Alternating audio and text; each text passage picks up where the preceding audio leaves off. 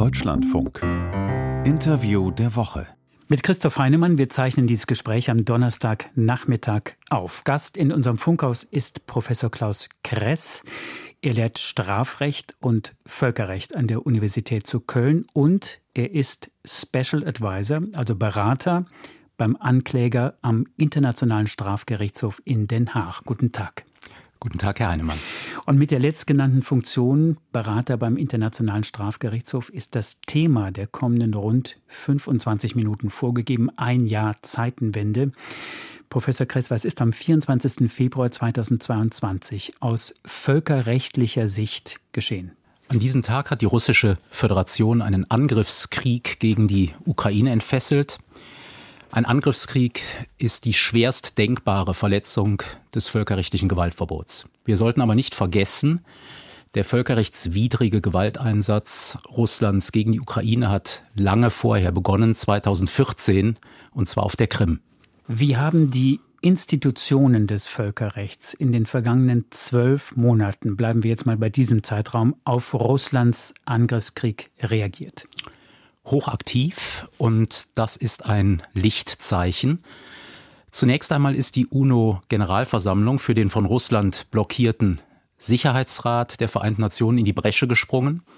Die Generalversammlung hat Russlands Vorgehen sehr früh als Aggression verurteilt, hat dann die Annexionen in der Ostukraine verurteilt und noch vor kurzem hat die Generalversammlung erneut den sofortigen, bedingungslosen Rückzug aller Truppen Russlands aus dem Gebiet der Ukraine gefordert. So, dann hat der UNO-Menschenrechtsrat eine internationale Untersuchungskommission eingesetzt. Bei dieser erwarten wir in den nächsten Wochen einen umfänglichen Bericht. Der wird uns wahrscheinlich ein noch genaueres Bild von den horrenden russischen Völkerrechtsverletzungen vermitteln. Und dann gibt es die internationale Justiz, die aktiv ist, der internationale Gerichtshof, der Europäische Gerichtshof für die Menschenrechte und der internationale Strafgerichtshof. Sie haben, um das einzuordnen, den Irakkrieg der sogenannten Koalition der Willigen von 2003 als völkerrechtswidrig bezeichnet, ebenso, wie Sie geschrieben haben, Auswüchse US-amerikanischer Drohneneinsätze gegen diffuse Ziele des transnationalen Terrorismus, dann den Gewalteinsatz der Türkei in Syrien von 2019 oder Saddam Husseins Überfall auf Kuwait 1990 war das. So, worin unterscheiden sich für den Völkerrechtler diese Gewalteinsätze von dem russischen Angriffskrieg? Vielleicht zunächst noch einmal zur Gemeinsamkeit. Es geht in allen Fällen leider auch um Verletzungen des völkerrechtlichen Gewaltverbots. Und wir müssen das deutlich sagen, Gerade der völkerrechtswidrige Irakkrieg von 2003, der erweist sich bis heute als eine empfindliche Hypothek für den Westen. Aber es muss auch deutlich gesagt werden, die Dimension des Unrechts des laufenden russischen Angriffskriegs ist noch einmal eine ganz eigene. Hier verbinden sich Maßlosigkeit der Gewaltbereitschaft mit dem Ziel des Landraubs zu Lasten einer Nation, der ukrainischen Nation, deren Identität schlicht geleugnet wird. Hypothek sagten Sie gerade eben wegen der Glaubwürdigkeit des Westens. Genau. Gegen Russlands Machthaber Putin richtet sich jetzt der Verdacht eines Verbrechens der Aggression, also anders ausgedrückt der Entfesselung eines Angriffskrieges. Der Ankläger des Internationalen Strafgerichtshofs kann ihn deswegen bisher aber nicht anklagen. Was folgt daraus? Das ist richtig. Ankläger Karim Khan sind im Hinblick auf das Verbrechen der Aggression die Hände gebunden. Die Zuständigkeitshürde ist hier besonders hoch. Es bedürfte, weil Russland keine Vertragspartei ist, des grünen Lichts des Sicherheitsrats der UNO. Vertragspartei des Internationalen genau, Strafgerichtshofs. Des Internationalen okay. Strafgerichtshofs. Es bedürfte des grünen Lichts des UNO-Sicherheitsrats und dazu wird es natürlich so lange nicht kommen, wie Putin im Amt ist und Russland das Veto einlegen kann. Mhm. Und daraus folgt jetzt, dass der Internationale Strafgerichtshof auf die Entfesselung des Angriffskriegs gezielt nicht reagieren kann. Denn das ginge nur über das Verbrechen der Aggression. Und zum Zweiten bedeutet es, dass die Ermittlungen, die laufen, das Unrecht, das mit diesem Angriffskrieg verbunden ist, nur zum Teil erfassen kann. Denken Sie an die Tötung zahlloser ukrainischer Soldaten im Gefecht. Das sind keine Kriegsverbrechen, auch keine Verbrechen gegen die Menschlichkeit. Die könnten nur erfasst werden über das Verbrechen der Aggression. Der Internationale Strafgerichtshof kann deshalb jetzt keine Anklage erheben, weil Russland im Sicherheitsrat sitzt. Wer ist verantwortlich für diese Einschränkung der Arbeit des Gerichtshofs? Das sind im Kern westliche Staaten, Frankreich, Großbritannien und die Vereinigten Staaten. Und das ist eine historische Ironie, denn es sind ja diese drei westlichen Siegermächte gewesen, die zusammen mit der Sowjetunion in Nürnberg den großen historischen Präzedenzfall gegen das Verbrechen der Aggression geschaffen haben. Die haben sich nun in den Verhandlungen der letzten Jahrzehnte für diese Beschränkungen im ISDGH-Statut eingesetzt und diese Beschränkungen kommen nun russischen Verdächtigen zugute.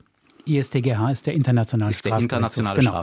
Wie ließe sich jetzt diese Schwachstelle beheben? Nun, das Statut des Internationalen Strafgerichtshofs ist ein völkerrechtlicher Vertrag. Den kann man ändern und den müsste man ändern. Das würde anstrengend in diesem Fall, aber Außenministerin Baerbock hat sich unlängst dafür ausgesprochen und ich finde, das verdient nachdrückliche Zustimmung. Würde wahrscheinlich auch dauern. Es würde eine Weile dauern. Zunächst die Verhandlungen, dann bedürfte es der Umsetzung in nationales Recht. Welche Straftaten kann der Internationale Strafgerichtshof denn jetzt bereits zur Anklage bringen? Das sind Kriegsverbrechen, Menschlichkeitsverbrechen und Völkermord. Und um es etwas konkreter zu machen, es ginge um gezielte Angriffe auf Zivilisten, um die Tötung und Misshandlung von Gefangenen, um Vergewaltigungen oder andere Sexualdelikte und auch in dieser Situation um die Deportation von Kindern. Tötung von Gefangenen gilt das auch für mutmaßliche Kriegsverbrechen der ukrainischen Seite. Der Ankläger nach dem Statut kann, ja, er muss sogar in alle Richtungen ermitteln. Das ist wichtig für die Legitimität. Allerdings geht es bei dem Internationalen Strafgerichtshof um großflächige, systematische Verbrechen. Und ich habe keinerlei Anhaltspunkte dafür, dass es zu solchen Verbrechen auf der ukrainischen Seite gekommen sein könnte.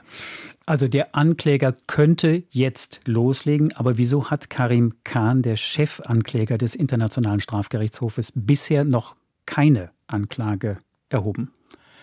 Dazu kann ich auch nur eine Vermutung anstellen. Sie müssen bedenken, im Visier des Internationalen Strafgerichtshofs sind nicht einfache russische Fußsoldaten. Der Internationale Strafgerichtshof wird eine bestimmte Kommandostufe ins Visier nehmen und da gilt der Grundsatz, je höher sie innerhalb der Befehlskette ansetzen, desto anspruchsvoller werden die Ermittlungen und das natürlich insbesondere in einem laufenden Angriffskrieg. Es ist im Übrigen daran zu erinnern, es hat in der bisherigen Praxis des Internationalen Strafgerichtshofs Haftbefehlsanträge, Anklageschriften gegeben, die haben richterlicher Prüfung nicht standgehalten. Da lag so ein bisschen der Verdacht, die Befürchtung im Raum, die seien hastig erstellt worden, vielleicht auch unter politischem Druck. Und das wird der Ankläger in dieser Situation nicht wiederholen wollen. Auf dessen Schultern also ein großer Druck lastet. Also die Erwartung ist von vielen Seiten sehr, sehr groß, in Anführungszeichen, zu liefern. Interview der Woche im Deutschlandfunk heute mit dem Völkerrechtler Professor Klaus Kress. Er ist auch Berater des Anklägers beim Internationalen Strafgerichtshof in Den Haag. Professor Kress, längst wird an der Einrichtung eines Sondertribunals der Vereinten Nationen gearbeitet. Wie könnte ein solches Sondertribunal gebildet werden? Hierfür gibt es ein klares Modell. Die Vereinten Nationen und die Ukraine würden einen völkerrechtlichen Vertrag schließen. Dieser Vertrag würde ein internationales Tribunal zur Entstehung bringen. Auf der Seite der Vereinten Nationen würde der Generalsekretär agieren und dies auf ein Ersuchen der UNO-Generalversammlung hin. Sie haben, um das zu unterscheiden, den Vorschlag von Bundesaußenministerin Annalena Baerbock zur Einrichtung eines sogenannten hybriden Sondertribunals kritisiert. Welcher Unterschied besteht zwischen Hybrid und international? Der Begriff Hybrid ist nicht sehr klar. Was Frau Baerbock in diesem ursprünglichen Vorschlag vorschwebte, war im Kern ein ukrainisches Tribunal, das vor allem ukrainisches Strafrecht anwenden soll. Und vor einem solchen ukrainischen Tribunal wäre nach dem geltenden Völkerrecht der aktive Staatspräsident Putin immun, also vor Strafverfolgung geschützt. Das ist nun kein kleiner Punkt, denn Präsident Putin ist der Hauptverdächtige. Und zum Zweiten wäre natürlich die Signalwirkung, die von einem ukrainischen Tribunal, das ukrainisches Strafrecht anwendet, weitaus geringer als die Signalwirkung eines internationalen Tribunals, das den international anerkannten Straftatbestand anwendet. Die Staats- und Regierungschefs der Europäischen Union haben unlängst und ich finde sehr richtig festgestellt, die Verfolgung des Verbrechens der Aggression liegt im Interesse der internationalen Gemeinschaft insgesamt. Dem würde es entsprechen, dass ein internationales Tribunal ein entsprechend eindrucksvolles Signal aussendet. Vor dem internationalen Sondertribunal wäre Putin nicht geschützt. So ist das. Wir haben eine klare internationale Rechtsprechung und man darf davon ausgehen, dass sich die Richter eines internationalen Tribunals daran orientieren würden und die sagt, dass sich an dieser Stelle eben ein genuin internationales Tribunal von einem nationalen Tribunal unterscheidet. Bundesjustizminister Marco Buschmann schrieb in einem Beitrag für die Frankfurter Allgemeine Zeitung jetzt kürzlich, dieses Sondertribunal müsse so gestaltet werden, dass der internationale Strafgerichtshof nicht gefährdet werde. Was bedeutet die Einrichtung jetzt eines Sondertribunals für diesen internationalen Strafgerichtshof, in dessen Zuständigkeit diese Straftaten ja eigentlich gehörten? Dem Bundesjustizminister ist uneingeschränkt zuzustimmen. Natürlich darf der internationale Strafgerichtshof nicht geschwächt werden. Das würde bei dem Modell eines internationalen Tribunals, das ich eben skizziert habe, auch berücksichtigt. Die laufenden sehr wichtigen Ermittlungen des Internationalen Strafgerichtshofs würden in keiner Weise beeinträchtigt. Es würden dem Internationalen Strafgerichtshof auch keine Mittel entzogen. Jetzt ist der Internationale Strafgerichtshof kein Monopolist. Er ist ein Pfeiler im Rahmen eines flexiblen Systems, in dem je nach Situation mehrere Akteure zum Einsatz kommen, um ein übergeordnetes Ziel zu verfolgen. Und das ist die möglichst umfassende Verfolgung von Völkerstraftaten. Und so wäre es auch hier. Das internationale Sondertribunal und der internationale Strafgerichtshof würden komplementär wirken. Ich würde sogar sagen, dass ein internationales Sondertribunal den internationalen Strafgerichtshof stärken könnte. Denken Sie einmal zurück an die Sondertribunale für das ehemalige Jugoslawien und für Ruanda. Die haben dem Internationalen Strafgerichtshof den Weg gebahnt. Und genauso könnte ein internationales Sondertribunal für das Verbrechen der Aggression der Behebung der Schwachstelle den Weg bahnen, die wir im Moment im ISDGH-Statut haben. Allerdings müsste es dazu wirklich ein internationales Tribunal sein, das den internationalen Tatbestand anwendet und nicht ein hybrides Tribunal, von dem ja gerade das Signal ausginge, wir weichen der Anwendung des internationalen Straftatbestands aus und wenden stattdessen nur nationales Recht an. Professor Kress, Sie sind Wissenschaftler, kein Wahrsager. Trotzdem die Frage, für wie wahrscheinlich halten Sie es, dass Putin und oder andere Verantwortliche seines Machtzirkels für die Verbrechen in der Ukraine zur Rechenschaft gezogen werden? Das erscheint im Moment gewiss unwahrscheinlich. Aber das ist zu Beginn völkerstrafrechtlicher Ermittlungen häufig so. Im Völkerstrafrecht gilt das Prinzip des langen Atems. Es gilt vorbereitet zu sein für den Fall, dass sich plötzlich ein Fenster der Möglichkeit öffnet. Und im Übrigen auch schon Zwischenschritte in einem internationalen Verfahren, schon die Eröffnung von Ermittlungen und dann erst recht ein Haftbefehlsantrag oder eine Anklageschrift. Das sind wichtige internationale Signale. Welche Rolle spielt die deutsche Justiz bei der Aufarbeitung mutmaßlicher Verbrechen während des russischen Angriffskrieges? Die deutsche Justiz ist bereit, ihren Beitrag zu leisten. Der Generalbundesanwalt hat die Situation in der Ukraine früh ins Visier genommen, schon 2015, zunächst im Hinblick auf Vorgänge in der Ostukraine. Und jetzt beobachtet er natürlich genau mögliche Völkerstraftaten im Zuge des laufenden Angriffskriegs. Man will vorbereitet sein für den Fall, dass ein Verdächtiger Fuß auf deutschen Boden setzt. Man könnte sich aber auch vorstellen, dass es einmal zu einem deutschen Auslieferungsersuchen kommt.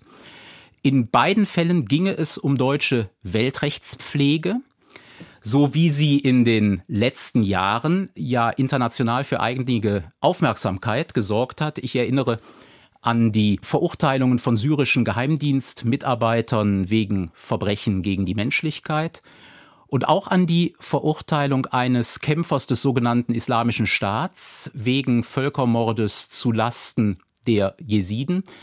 Das waren Pionierleistungen, etwa in dem letzten Fall das erste Urteil wegen Völkermordes zu Lasten der Jesiden durch ein nationales Gericht weltweit. Weltrechtspflege bedeutet, Deutschland würde in diesem Fall quasi treuhänderisch die Strafverfolgung übernehmen. Das ist ganz präzise, mhm. genau. Marco Buschmann hat jetzt Eckpunkte für die Verbesserung von deutschen Strafverfahren wegen internationaler Verbrechen vorgelegt. Unter anderem schlägt der Bundesjustizminister vor, dass sich Opfer von Kriegsverbrechen oder von Verbrechen gegen die Menschlichkeit in solchen Verfahren, die jetzt in Deutschland, wie gerade besprochen, wegen dieser Verbrechen geführt werden, dass diese künftig als Nebenklägerinnen, als Nebenkläger sich anschließen können. Wie bewerten Sie diese Reforminitiative? Ich habe mich über diese Initiative sehr gefreut. Sie greift zwei sehr wichtige Felder auf. Zum einen die Verbesserung der Stellung der Opfer in deutschen Völkerstrafverfahren und dann zum zweiten die Frage der Verbreitung dessen, was die deutsche Strafjustiz tut, insbesondere über Deutschlands Grenzen hinaus. Und das sind genau die beiden Problemfelder, die in der Praxis, über die wir gerade gesprochen haben, zutage getreten sind. Insofern finde ich, dass hier die Grundrichtung genau stimmt. Was die Feinheiten anbetrifft, müssen wir die Gesetzesentwürfe abwarten. Übrigens ein Problem, das Sie in einem Gespräch hier im Deutschlandfunk vor einem Jahr schon mal skizziert haben und daraufhin ist einiges geschehen. Und darüber darf man sich vielleicht besonders freuen. Putin hat zur Rechtfertigung seines Angriffskrieges Begriffe des Völkerrechts bemüht, etwa behauptet, er wolle einen Völkermord verhindern. Wie erklären Sie es sich, dass derjenige, der das Völkerrecht nicht achtet, um es vorsichtig auszudrücken, mit dem Völkerrecht argumentiert? Es geht um Außenwirkung. Putin ist natürlich darauf bedacht, dass die wenigen Staaten, die ihn bisher nicht offen verurteilt haben, bei der Stange bleiben. Und würde er nun auch verbal aus dem Völkerrecht ausbrechen, würde er es diesen Staaten schwerer machen. Denn es ist für jeden Staat mit einem ganz erheblichen Reputationsverlust verbunden, sich offen gegen das geltende Völkerrecht zu stellen. Wir dürfen uns nur von Putin nicht täuschen lassen. Er ist bereit, völkerrechtliche Begriffe zu manipulieren, sie zur Not bis zu einer inhaltsleeren Worthülse zu degradieren.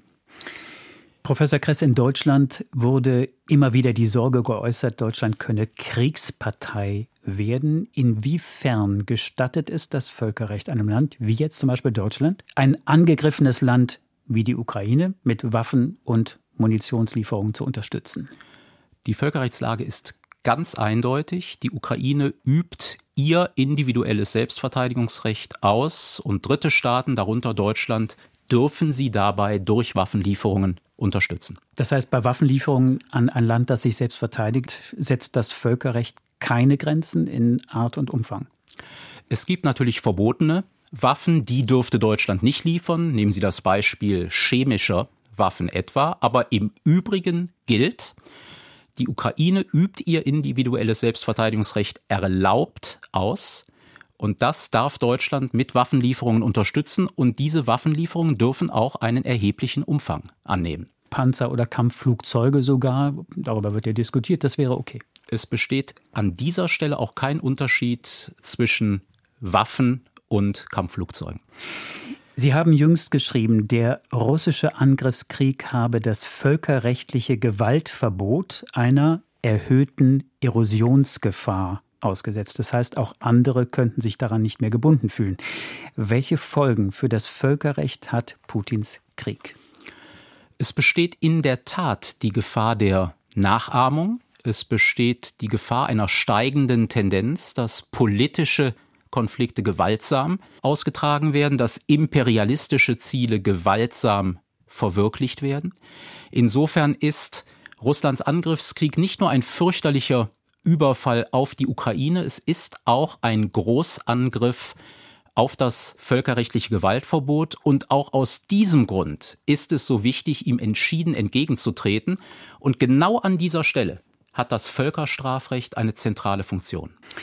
Wir haben eben schon mal über die Nürnberger Prozesse gesprochen. Ein kleiner Teil der deutschen Aggressoren stand ja nach dem Zweiten Weltkrieg in Nürnberg vor Gericht. Wie bewerten Sie die Haltung der Bundesregierung der vergangenen zwölf Monate, wenn es um die Verteidigung des Gewaltverbots und die Zuständigkeit des Internationalen Strafgerichtshofs bei der Frage der Aggression geht? Ich finde es sehr wichtig, dass Sie Nürnberg ansprechen an dieser Stelle. Bei diesem historischen Nürnberger Präzedenzfall gegen das Verbrechen der Aggression, früher sprach man vom Verbrechen gegen den Frieden, ging es um fürchterliche deutsche Angriffskriege. Und daraus hat die deutsche Außenpolitik eine besondere Verpflichtung abgeleitet. Die Verpflichtung, sich ganz besonders einzusetzen dafür, dass Verbrechen der Aggression möglichst wirkungsvoll und möglichst gleichmäßig international verfolgt werden. Und die Bundesregierungen haben in den letzten 25 Jahren dementsprechend gehandelt. Die deutsche Außenpolitik war maßgeblich daran beteiligt und das war nicht leicht das Verbrechen der Aggression überhaupt in die Zuständigkeit des Internationalen Strafgerichtshofs zu bringen. Zunächst als Platzhalter. Und dann wiederum über viele Jahre haben Bundesregierungen maßgeblich daran mitgewirkt, dass das Verbrechen der Aggression im Statut des Internationalen Strafgerichtshofs definiert wurde. Und zwar auf der Grundlage eines internationalen Konsenses. Das hat internationale Aufmerksamkeit gefunden und der deutschen Außenpolitik Respekt eingebracht. Vor dem Hintergrund war ich erstaunt, dass die Bundesregierung in den ersten Monaten nach der Entfesselung des Angriffskriegs im letzten Jahr das Thema Verbrechen der Aggression beschwiegen hat. Und dies, obwohl die Bundesaußenministerin sogleich sehr klar und sehr zutreffend das russische Vorgehen als Angriffskrieg benannt hat. Jetzt inzwischen hat sich die Haltung der Bundesregierung allerdings entwickelt. Die Bundesregierung ist aktiv geworden. Die Außenministerin hat im Januar in Den Haag sicherlich nicht zufällig vor der Akademie für internationales Recht eine eindrucksvolle Rede gehalten, bei der sie das völkerrechtliche Gewaltverbot ins Zentrum gestellt hat. Und sie hat für eine zweigleisige Strategie plädiert, um die bestehende Schwachstelle in der internationalen Architektur zu überwinden. Einerseits Einrichtung eines Sondertribunals und zweitens Änderung des ISDGH-Statuts. Das ist eine sehr gute, eine sehr kluge Strategie, weil sie deutlich macht, Deutschland geht es nicht nur um diesen einen Fall des russischen Angriffskriegs, Deutschland geht es darum, die völkerrechtliche Architektur auf Dauer zu verbessern. Erhöht die Glaubwürdigkeit. Und das erhöht die Glaubwürdigkeit, das erlaubt ein glaubwürdiges Engagement, etwa auch mit dem globalen Süden. Nur an einer Stelle ist die Rede noch halbherzig geblieben. Wir haben darüber gesprochen weil es eben nicht hieß, dass ein internationales Sondertribunal einzurichten sei, sondern nur ein ukrainisches. An der Stelle hoffe ich, ist das letzte Wort noch nicht gefallen, bleibt die Bundesregierung für sachliche Argumente offen und ich hoffe, dass sich der Bundestag, auch das würde deutscher Tradition an dieser Stelle entsprechend zu Wort meldet. Der Bundestag könnte sich, und ich meine, er sollte sich in einer Entschließung für eine zweigleisige Strategie unter Einschluss eines internationalen Tribunals aussprechen. Wenn darauf dann die Bundesregierung einginge, dann wäre die deutsche Außenpolitik wieder ganz im Einklang mit der großen Linie der letzten 25 Jahre, die ich skizziert habe. Professor Kress, vielen Dank für dieses Gespräch und Ihren Besuch im Funkhaus. Ich danke Ihnen.